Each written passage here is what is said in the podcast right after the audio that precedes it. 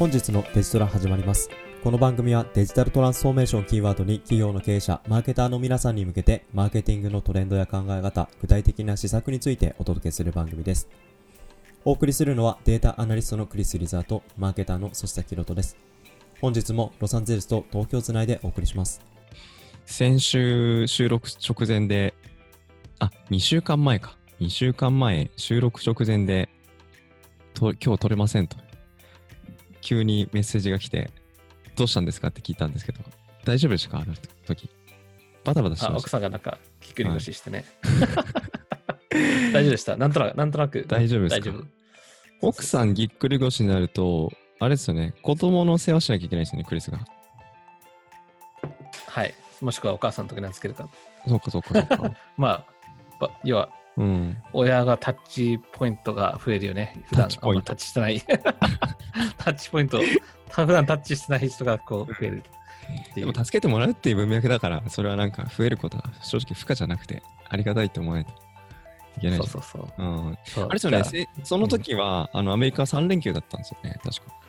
そうですね。まうんあだから、あの女、その次の人が結構休んだり、こううん安静にしたり、ああんまり動かないようにこう気気張って、えだからね、皆さん気をつけようね。こ腰の使い方腰の使い方ね。なんかさっき腰の使い方の話をしてた日本人とアフリカ人は腰の使い方が違うんだみたいな。アフリカ人は荷物頭の上に乗っけるから、そもそも腰の入れる角度がしっかりしてないと持てない。みたいなところから猫背になりづらいって話をね、クリスがあの解説してくれましたけど、なんでそんなの詳しいんですか？日本のテレビでやってたよ、それ。よく見てるよね、本当に。そういや、本当毎回よくエピソード撮ってると、あの、日本のテレビまでよく見てるからね、すごいなと。こんな風に、えー、思ってるんですけど、はい、雑学が大事よ。いや大事。やっぱマーケターですからね、世の中のトレンドにはついていきましょう。そうそう。はい。で、えっ、と、今回は前回に引き続きというところで、えー CRO、Conversion rate optimization。えーコンバージョン率の最適化ですね。前回どんな話したかというと、まあ、あのなんでコンバージョン最適化しなきゃいけないのとか、まあ、するのは当たり前なんですけど、なんで Web テストしなきゃいけないのとか、そういったところがどういうふうに顧客価値につながっていくがゆえにやらなきゃいけないよねっていう話を、まあ、US、アメリカの現状も、まあ、少し、あの、オーバービュー見ながらですね、えー、まあや、やんなきゃいけないよねというところを皆さんと一緒にあの話をしたかなというところってますが、今回は、えー、じゃあ具体的にコンバージョン率を高めるためにはどんな施策があるんだっけっていうところと、まあ、その時に具体的にどんな指標をトラックして、えー改善していってる様子を、あの数字レベルで何を見なきゃいけないのか、そういったところをですね、えっ、と、クリスと、えーお話をしていこうかなというエピソードにしていこうかなと思っています。コンバージョン率高めるためにどんな施策があるかって話ですけど、なんか好きな施策とかありますか？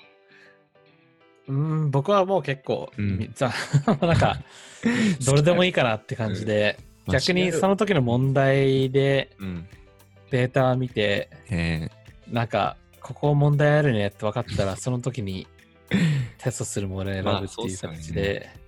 そうそうそう。ーうん。いや、好きな施策ありますかとかって言ってる話をしてる一方で、お客さんとかに僕も話すときは、もうやる施策は何が課題かに、あのーよるんですとか、なんかそんな話を偉そうにしていた一方で好きな施策ありますかとかってクリスに聞いてて、超矛盾してるなと思って。いやいやいや、だけど、うん初めてやる人は、うん。ある意味、やりやすいうん。テスト、いや導入しやすいテスト、。うん。もしくは一番トラフィックあるページからやるとか、うん。だからある意味、シンプルに最初からやるっていうのは結構意外と大事よ。やっぱりやってみて、あのー仕組み入れるの最初慣れないと大変かなと思うんですけど、入れるとこういう数字見れるんだっていう、そこがね、入れてデータ貯めて振り返ってが1ヶ月かかってしまうと、やっぱり腰が重いなっていうところですけど、まあ3日とかで何かその変化が見れるような、もちろんデータの蓄積量には時間は絶対ついてもあるんですけど、入れやすさってやっぱ大事ですよね。そうね、まあ、さうん。さすがにその、ちょっと後ろごめんなさいね、子供が。大丈夫。あの、あの、そうです、その訪問者の数とかも、やっぱそういうサンプル、すぐサンプルのデータ取れるかっていう、うん。ろデータが量多いほど、やっぱ結果がすぐ出るっていうことに比例するし、ね。うん。それはもちろん大事だし、やっぱさっきの ごめんなさい、むせちゃって。うん。あの、どんな施策があるのかっていう質問ですよね。うんまあ、いろいろあるんですけど、例えば、ランディングページオプティマイゼーション。例えば、あの、実際人がこう、ページにうんい入ってきたときに、そのサイトのデザインとかコンテンツを、うんうんあの改善する、テストするっていう。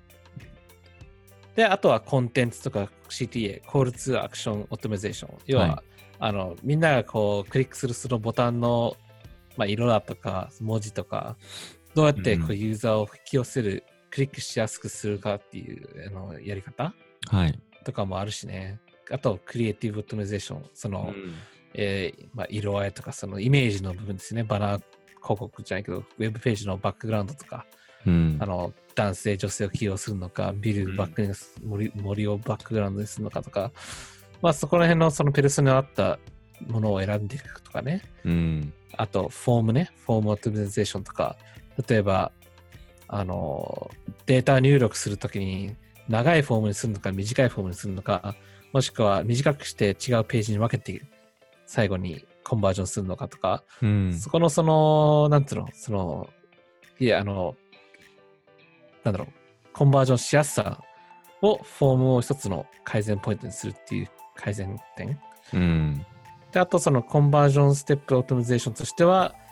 そのコンバージョンに至るまでのその動線とか、そこの experience を改善する。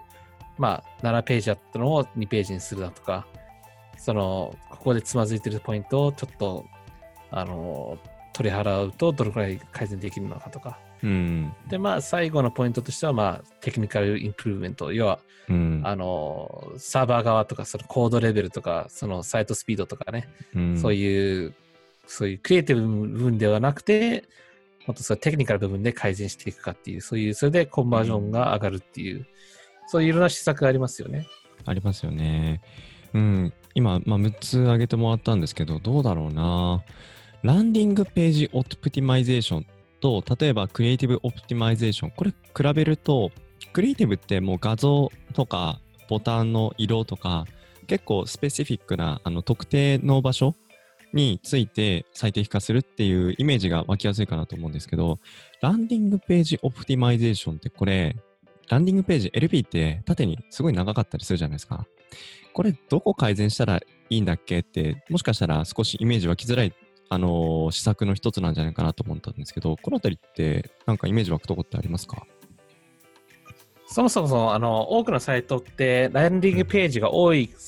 サイトもあるじゃないですか？はい例えば、Amazon とかにしたら、amazon.co.jp ってホームページだけじゃなくて、うん多分何万とか何 million っていう数の商品ページがあるでしょ？ありますね。で、Google でサーチしたときに多分実際そこに入ってくる入り口ポイントっていうのは、商品 A、B、C かもしれないっていう。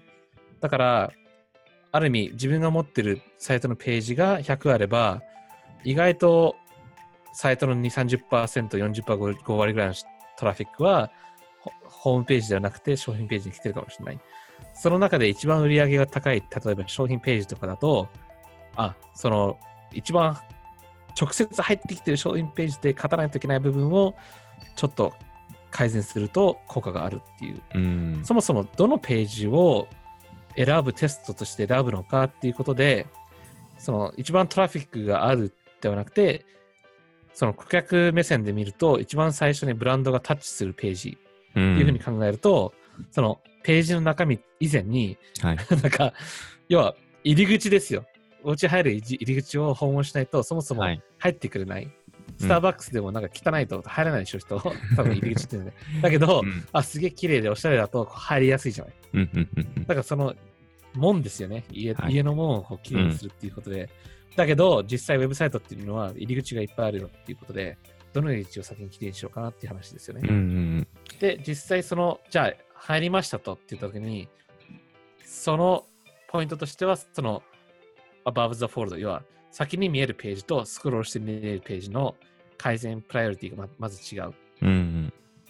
だけど、あのクリックしなきゃいけない部分が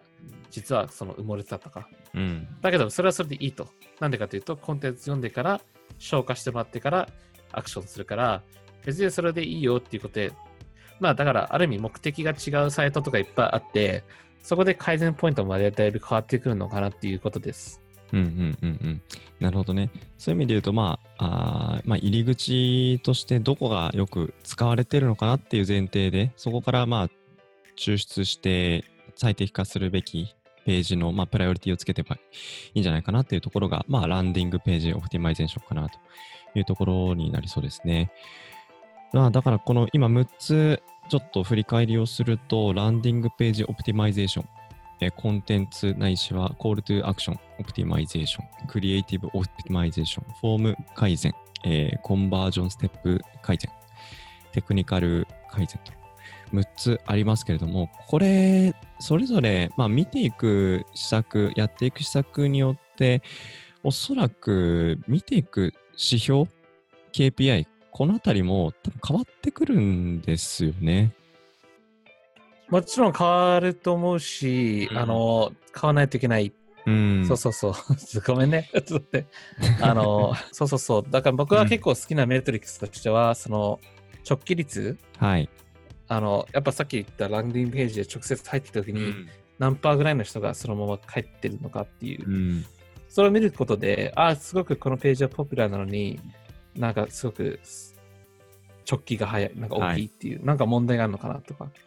うん。そうそうそう。で、もちろんさっき言ったランディングページのトラフィックボリュームも大事だし、割合ですよね。うんサイトの100%としてのトラフィック見たときに、このページは結構割合的に大きいから大事だよねとか。うん。で、さっきも言った、その、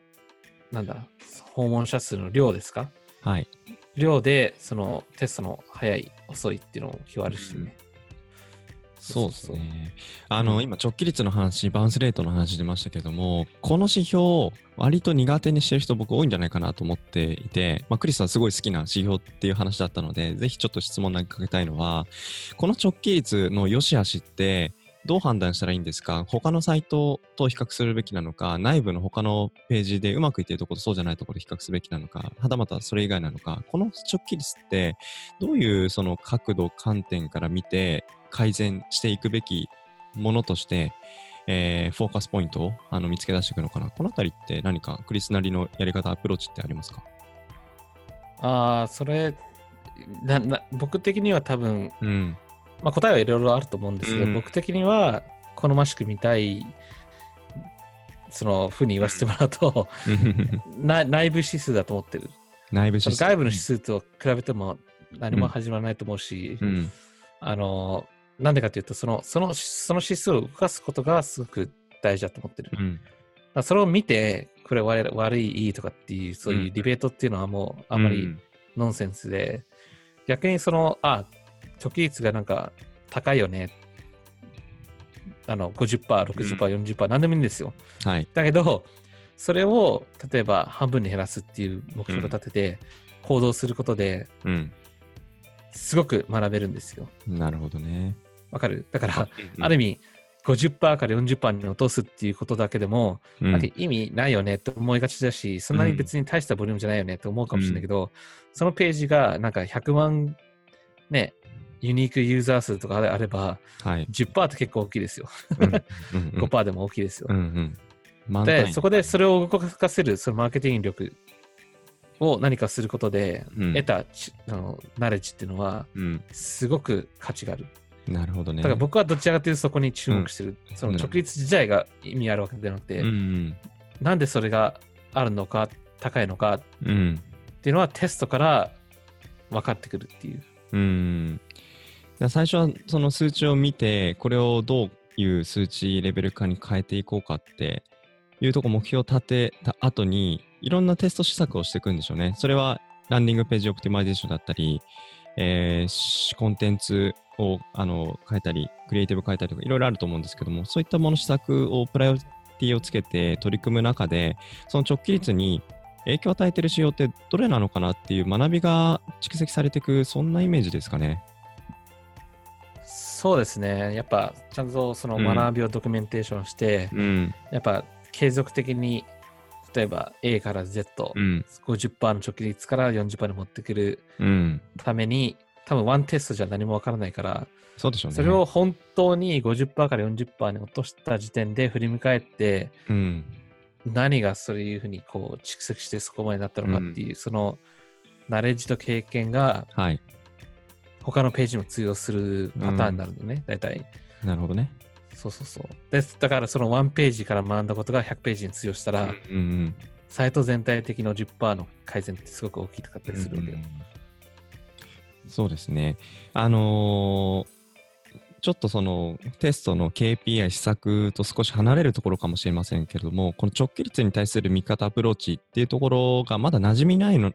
えーとサービスやってるチームの中で、この指標を改善していきましょうとか、それにかけて、えーと1ヶ月、3ヶ月、半年間かけてやっていくんですっていう、この意思決定でそこに時間を自分のワークリソースを割くっていうことを社内にしっかりと理解してもらえるっていうところが一つもしかしたら難しいよっていう人がいるんじゃないかなと思うんですね。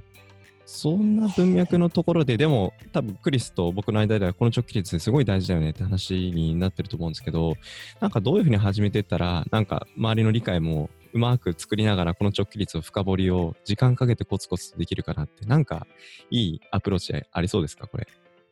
あアプローチっていうよりもなんかうん面白い話も出して、はい。なんかアメリカのそういうウェブ回数有名な人がは一回言ったことが、うん。あ直帰率ってある意味、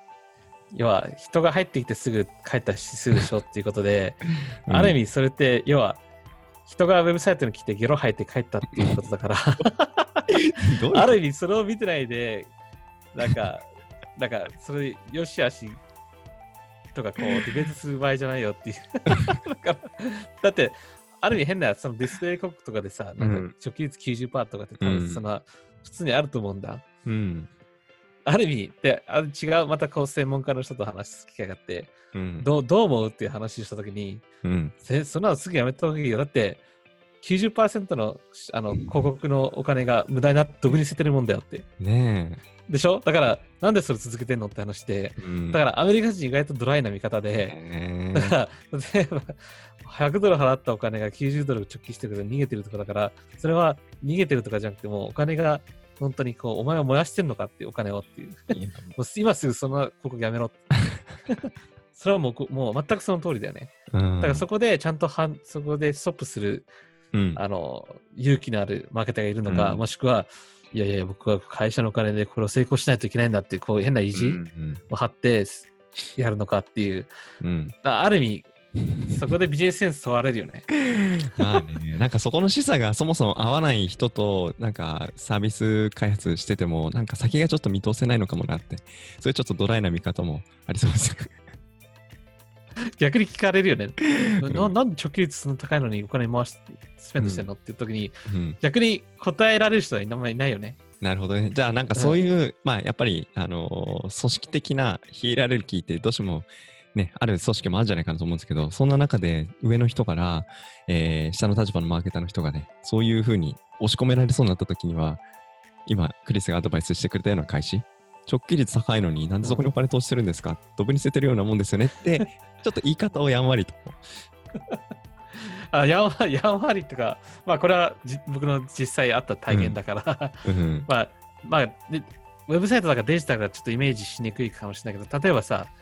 カフェ経営してる人がさ、うん。100万円で広告出したのに、すごい人が、ね、お店に来たとするじゃない？うん。だけどその9割方何も買わないで、ね、あ、すげえいい店って帰ってったら絶対もうその広告やらないでしょ？いやー、やんないですね。やんないでしょ？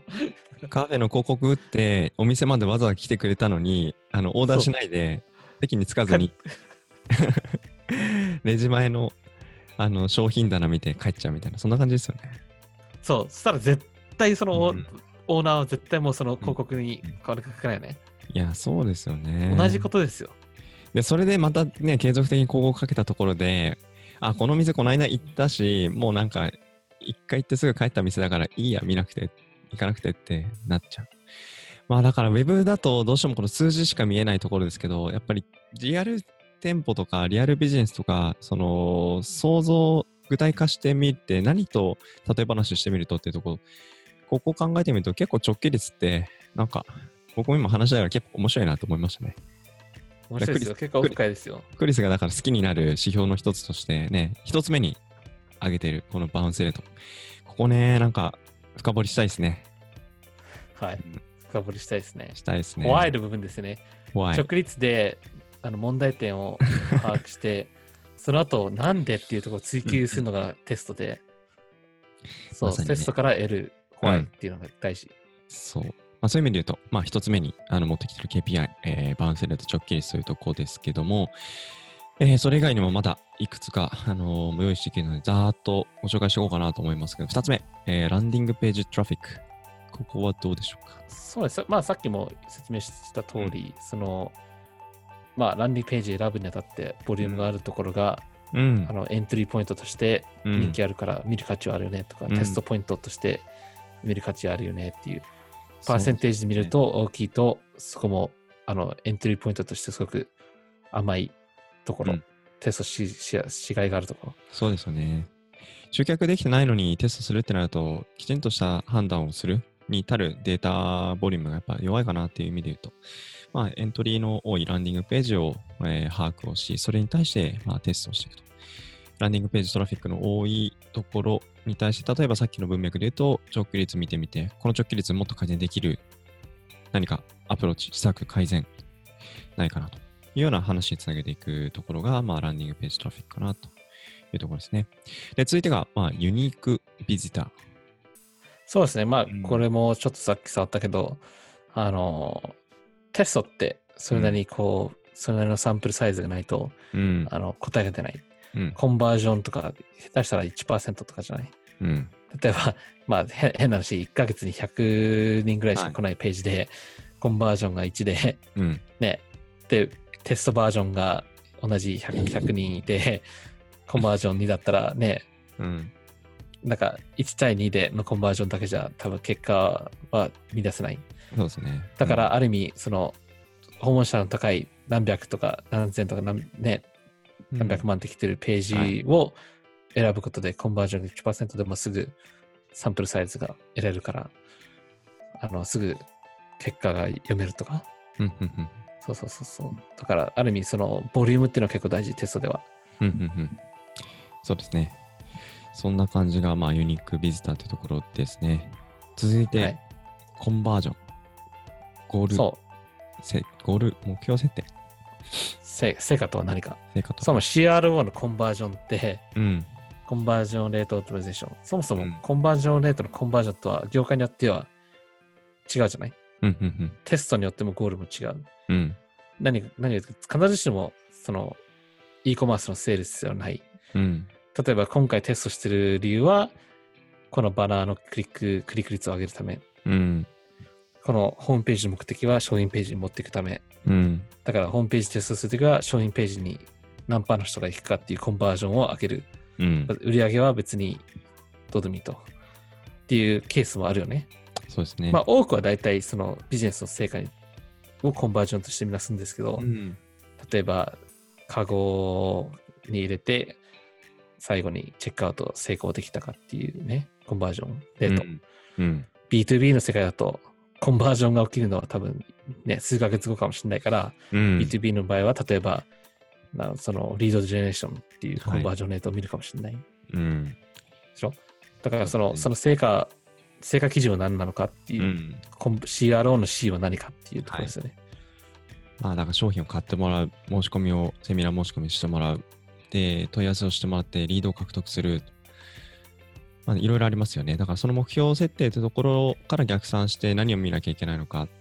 だから、まあ、ランディングページトラフィックでページがある、ボリュームを見るっていうところも大事ですけども、そこのボリュームの多いところが、まあ、一番優先順位の高いゴール、コンバージョンの内容と、まあ、紐づいてれば理想ですけれども、そこが必ずしも紐づいてないときは、まあ、どうどう判断するのかなっていうところは、まあ、一つあの見るべき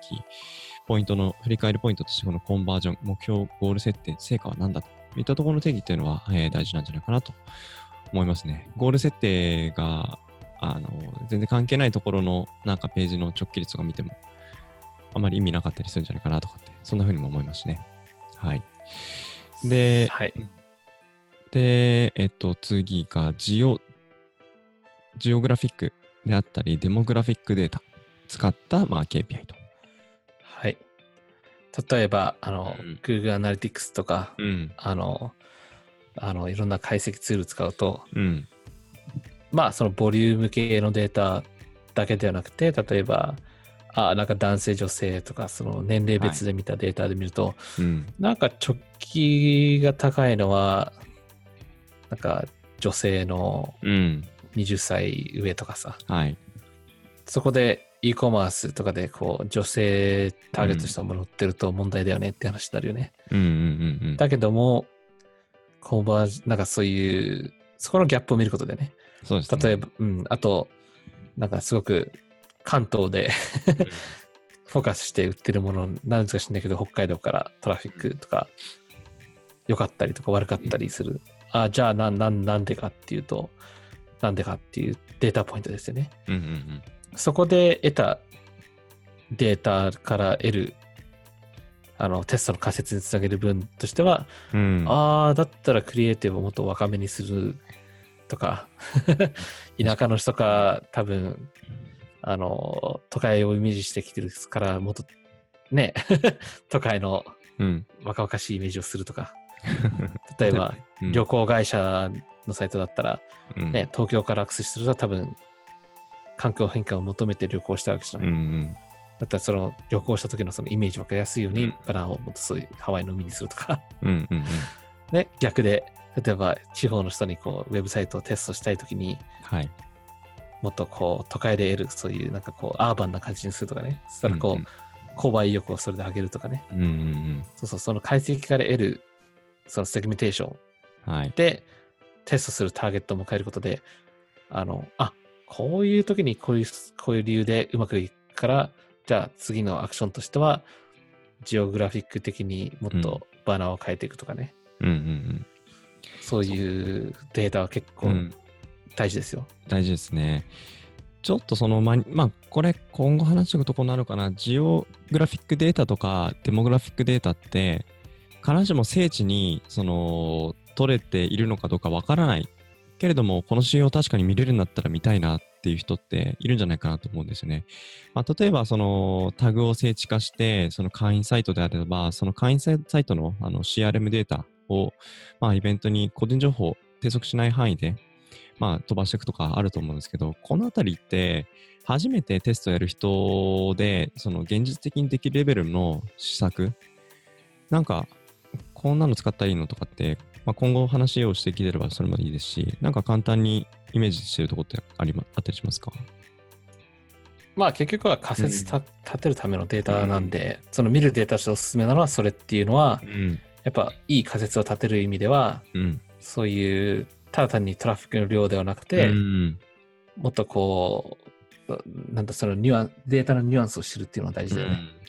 一旦は、例えば Google Analytics で見れる範囲のデータでよくって、で、だけどもっと細かく見たいねってなったら、まあ、カスタムディメンションとかって、まあ、ちょっとマニアックだな。なんかそのあたりを使って、もっと細かく データを入れて、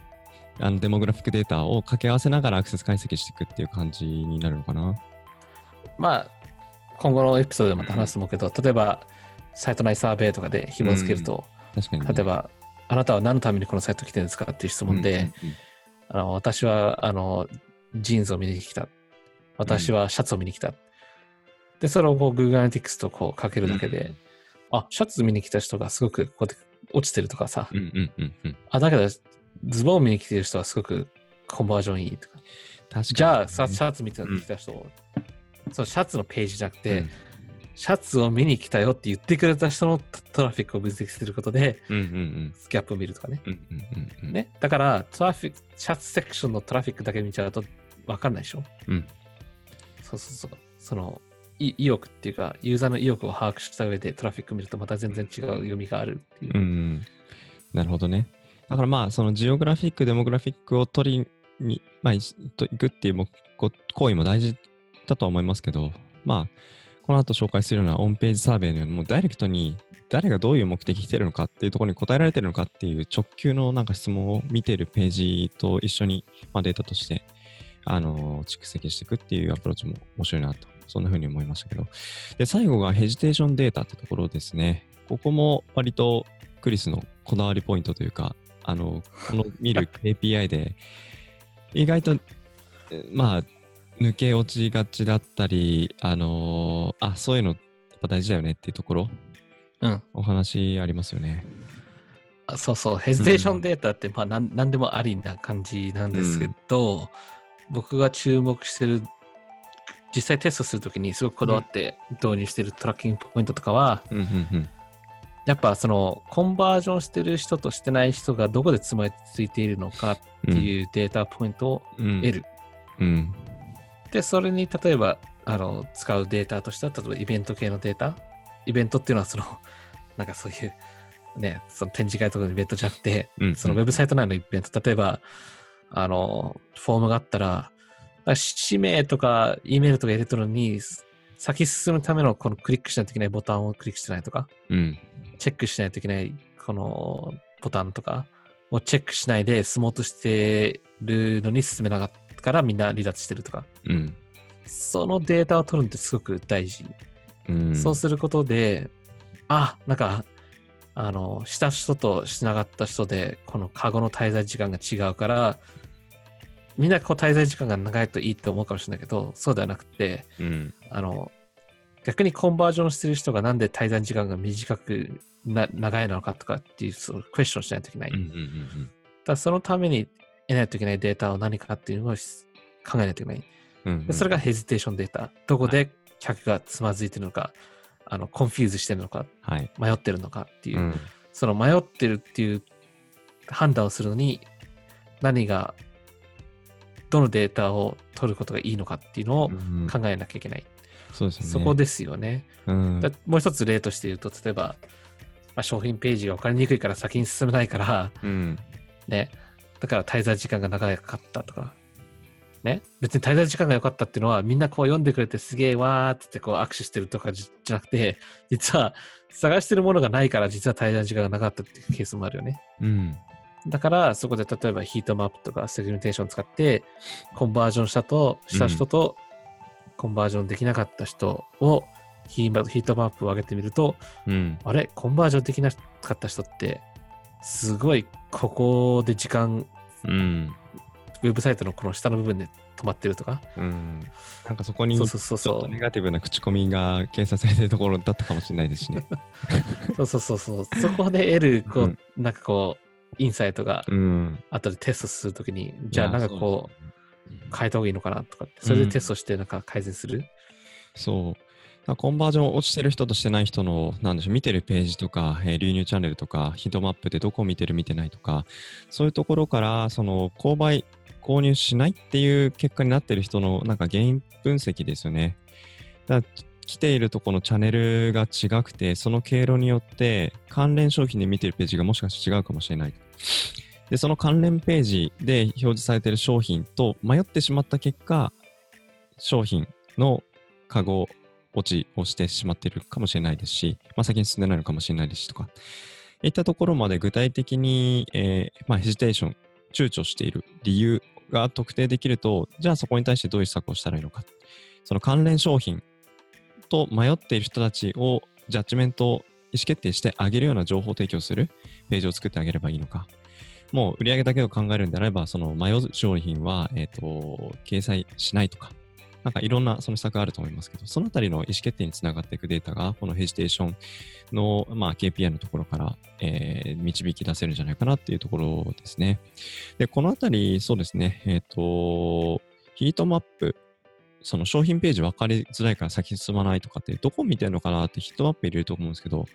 ヒートマップ、これ、使い勝手いい悪いとか、こういう使い方すると、より効果的に深掘りして見ることができる、インサイトが導き出せる。このあたりって何かクリスのおすすめの使い方とか、ポイントとかってあったりしますか？まあ、ヒートマップって結構、はい。あの、なんだろう、使ったことない人は分からないかもしれないけど、うん。あの具体的に使ってみると、うん。例えば、ホームページにユーザーがどこクリックしてるのか、ひあのマウスオーバーしてるのかっていう色で分かるんですよね。うん。うん。例えば赤いとすごくそこら辺にクリックしまくってるとか、うん。なんか青いとなんかクリックが薄いとかね、うん。そういうデータが取れるツールなんですよ。で、大体そのツールを提供しているサービスっていうのは、あの、ヒートマップ以外にもスクロール、の量とか、うん。どのくらい下までに見てるのかっていうデータも取れるし、レコーディングっていうデータも取れるんですよ。どういう意味かっていうと、そのビデオでそのマウスがどこ動いてるのかっていうリア,、まあ、リアルタイムじゃなくてビデオで見れる。うん。だからある意味、そのページ、セグメンテーションかけて、買った人、買ってない人うん。で、どういう動きをしてるのかっていう、こう、まあ、10個か20個ぐらいのビデオを見ることで、結構、パターンが見えてくる時があります。なるほどね。だからまあ、その見たいページに対して、まあそのヒートマップ単体見てもいいし、あとは他の近しいページと比較してみて、コンバージョンしているページとそうじゃないページのヒートマップを比較してみて、どこがユーザーのその意思決定につながっているのかなっていうのをヒートマップ上からまあ仮説を立てていく。こういった使い方もいいのかなと思うんですけども、ここで一つ、セグメンテーションっていう考え方も結構一緒に考えると良さそうなお話なんですか？そうですね。うんまあ、セグメンテーションは大体データポイントっていうよりも、うんそのデータを分けるための、なんかそういう、なんかそういうルールじゃないですけど、設定ですか？すねなんていうんですか？例えば、さっき言った、買った人、買わない人の、データを分け方、うんもしくは広告から来た人、来なかった人、オーガニックに来た人、はい。あの、動き方違うかもしれない。うん。もしくはさっき言ったデモグラフィックデータで動きとか見るポイントが違うかもしれないっていう。ページレベルでうまくいってるページとそうじゃないページっていう、ページの比較っていうのもそうだし、同じページだけれども、見てる人によって、えコンバージョンしやすい人とそうじゃない人っていうのが分かれてるよね。それで男性、女性なの、20代、30代どっちなの、住んでる場所なの、他で、まあ、関心の持って、あの、関連した、どこのページ見てるかによっても違うかもしれないしっていう、その同じページでも見てる人によってヒートマップの、まあ、結果が違ってくるっていう見方をするときには、ヒートマップと、まあ、セグメンテーション、見てる、まあ、属性の違いですよね。ここの掛け算で見ていくと、まあ、より深い、あの、洞察、インサイト、仮説検証ができるんじゃないかなっていうところで言うと、まあ、ツールを入れて、それをどういう観点で見るのっていうところのお話として、まあ、ヒートマップとセグメンテーションっていうのは一緒に考えるのが面白いよねっていう話かなっていうのがここなんだと思います。で、あと、まあ、最後に取り上げていこうかなと思うのが、オンページサーベイ。オンページサーベイって、その横文字で聞くと、まだまだ馴染みの多くない方が多いんじゃない多いんじゃないかなって、そんな風に思うんですけど、ここについてはどうですかね？さっきちょっと簡単な例、あれだと思うんだけど、ページに来たときに、あの、右下の方にこう、ちょこっとポップアップみたいな形で、うん。あの、なんでサイトに来たんですかって質問を問いかけることができるわけよ。はい。で、さっきの例だと、うんあの、なんでサイトに来たのかっていうことで、なんかズボン買ったシャツ,、うんシャツが欲しいとか、それをこう、定性的なデータを取れるっていう部分で、それをこう答えたときに、Google Analytics が定量的にデータとかけるかけると、うん。もっとこう、オンページで取ったそういう定性的なデータと、Google Analytics で、その、ね、うまくいったうん。コンバージョン、コンバージョンしなかったとか、うん。その仮説を作るためにもっとね、あのディープなデータを得られるっていうことで、そのユーザーがシャね、シャツが欲しいのに、なんかシャツ買ってくれないかったら、どっかそこのページ問題があるっていうのは分かるでしょ。うん。そしたら、あ、違う商品ジャンルではなくて、シャツのセクションをはい。フォーカスして改善しようとか。だからそのデータでそのテストする切り口とか、プライオリティを置くっていうことですよね。そうですね。トラフィックだけで見ると、うん。なんか、もしかしたら一番トラフィックが多いセクションはズボンページかもしれない。だけど、実は問題あったのはシャツページであって、そこを改善すると、うん、実はトータルの売り上げがもっと良くなるよねっていう話。うんうんうん。そうそうそう。だから、うん。どのページ、Where とか What とかっていうところは分かるのはデータアナリティクスとか見ると分かると思うんだけど、そこにどういう動機づけで、まあ、ユーザーが来てるのかっていうところまではなかなかあの精度の高い、えー推察っていうのはアナリティクスだけだと難しいですけども、そこにまあ on-page surve とかを、まあ、ツールであったり、まあ、うまくシシステム埋め込んで、まあ、ディメンションに飛んでいくような感じでデータイベント飛ばしたりとかする感じですかね。そういったアプローチで、えー既存の、まあ、分析データと一緒に Y の部分も一緒にドリルダウンして見ていくといったことができると、角度の高い仮説を立てることができるんじゃないかなというところが、このオンサーベイ、ホームページサーベイのところかなと思いますけど、まあ、こういったところを通じて、えーまあ、ヘジテーションデータ、躊躇している、まあ、つまずいている、えー離脱しているポイントとかっていうのは具体的に何で、それがどういった理由でっていうところの仮説ですよね。ここを洗い出して、それに対する、まあ、施策、こうしたらうまくいくんじゃないか。それを、まあ、AB テストして見ながら、成果の出るページに変更、修正をかけていくと。いった形を、まあ、中長期の時間をかけてね、やっていく、コツコツとやっていくっていうところが、まあ、見るべき、まあ、KPI が改善された、あの、その先に見えるところなんじゃないかなっていうふうに思いましたね。はい。はい施策と KPI のお話をざーっと駆け足でしてまいりましたが、何か話したりないこととかって大丈夫ですか？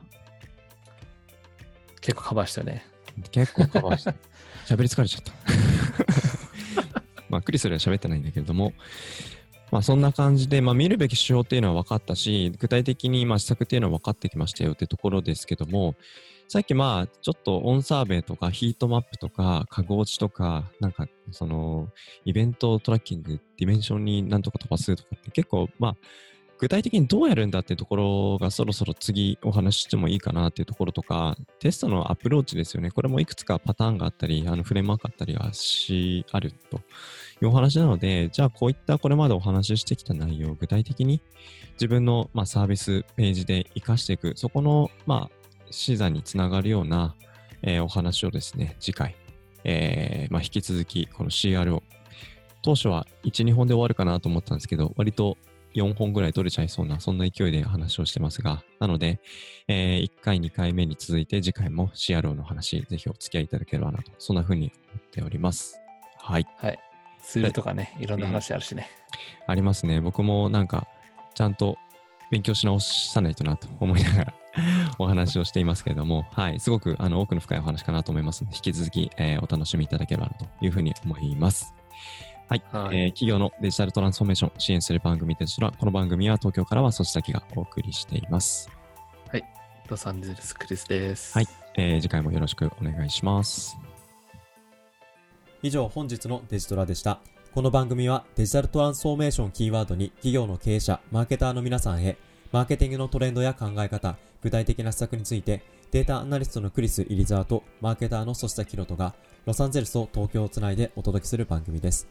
詳しい情報や番組に対するお問い合わせなどは、dtran.net までお待ちしております。iTunes のポッドキャストページでの感想もお待ちしております。